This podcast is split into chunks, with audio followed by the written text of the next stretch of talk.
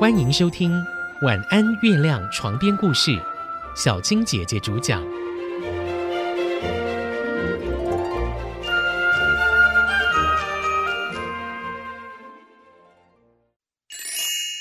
基督山恩仇记》十四集，方婷的决定。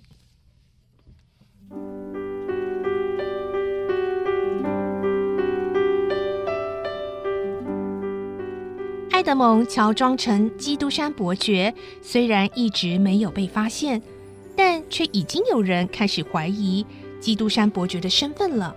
到底是真的有这位伯爵吗？而怀疑的人就是检察官维勒福。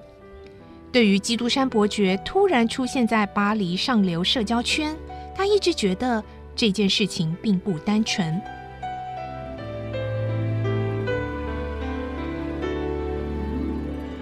有一天，维勒福在自己的家中翻开了机密文件柜当中的一袋文件。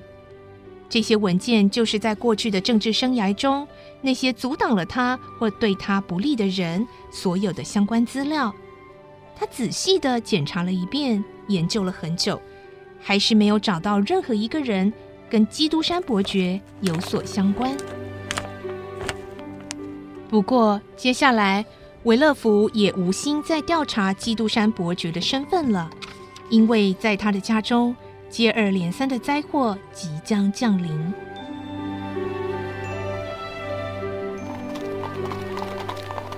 维勒福的岳父米兰侯爵在前往巴黎要参加孙女方婷的婚礼途中，突然中风过世了，而他的妻子米兰夫人因为旅途劳累。加上先生突然奏事，让他虽然抵达了巴黎，见到了孙女方婷之后，却病倒在床上，昏沉的睡着。第二天，当维勒福和方婷再去探望米兰夫人的时候，看到她躺在床上，全身发热，非常焦躁。他对维勒福说。你快点，快点把这个婚事帮我办好，听到没？我恐怕活不了多久了。在一旁的孙女方婷回答：“亲爱的外婆，外公才刚过世。”我不应该在这个时候还结婚呢，孩子。啊你不知道，昨天晚上啊，虽然我眼睛闭着，但是我竟然可以看到那个通往通往你后母的那一道门呐，走进来一个白色的人呢。维勒福回答：“那是因为你在发高烧的缘故吧？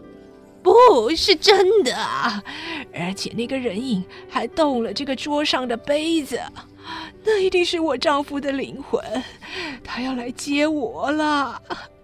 你快去筹备婚礼，赶快找个公证人，我要把财产全部留给方婷。外婆，还是先请一位医生来看看你的病吧。不，我没有生病，哦，我只是需要喝点水。于是方婷就倒了一杯果汁，米兰夫人一口就喝光。啊！然后继续在床上痛苦的呻吟着。哎呀！方婷紧握着外祖母的手，欲言又止。她其实很想告诉他，她并不想嫁给婚约的对象费南。她的真爱其实是莱尔的儿子麦斯。但是如果现在向米兰夫人来透露这个秘密，情况可能会更加混乱。医生终于赶来了。方婷离开了外祖母的房间，来到后花园。正当他走着的时候，听到了麦斯的声音：“方婷，啊，你来这里干什么啊？我外祖母的病情非常的严重，而且他还要我赶快完成跟费南的婚事，最好就在费南回到巴黎的时候赶快订婚。”两个人沉默了好一阵子，然后麦斯很慎重的说：“方婷，现在你必须要做抉择了。你要和我一起向命运抗争吗？跟我一起走？啊？你在说什么？”方婷全身发抖，非常惊慌的看着麦斯。他从小就非常的顺服，从来没有反抗过父亲母亲，更何况外公才刚刚过世，现在外祖母又正病重当中，他怎么可能在这个当下做这样的决定呢？但是他又何尝愿意放弃他心中的真爱麦斯呢？而勉强自己一辈子跟一个不爱的人结婚呢？方婷一直没有回话，麦斯也非常明白方婷的个性和她的决定，于是他说：“方婷，从我第一次见到你，我就知道你是我生命的全部。但命运捉弄，我只好向你告别，我不会再让你烦恼了。”麦斯，你打算怎么办呢？我活着还有什么意义呢？不，你不能这样啊！麦斯，好，我愿意，我愿意跟你走，我放弃这一切，跟你到任何地方。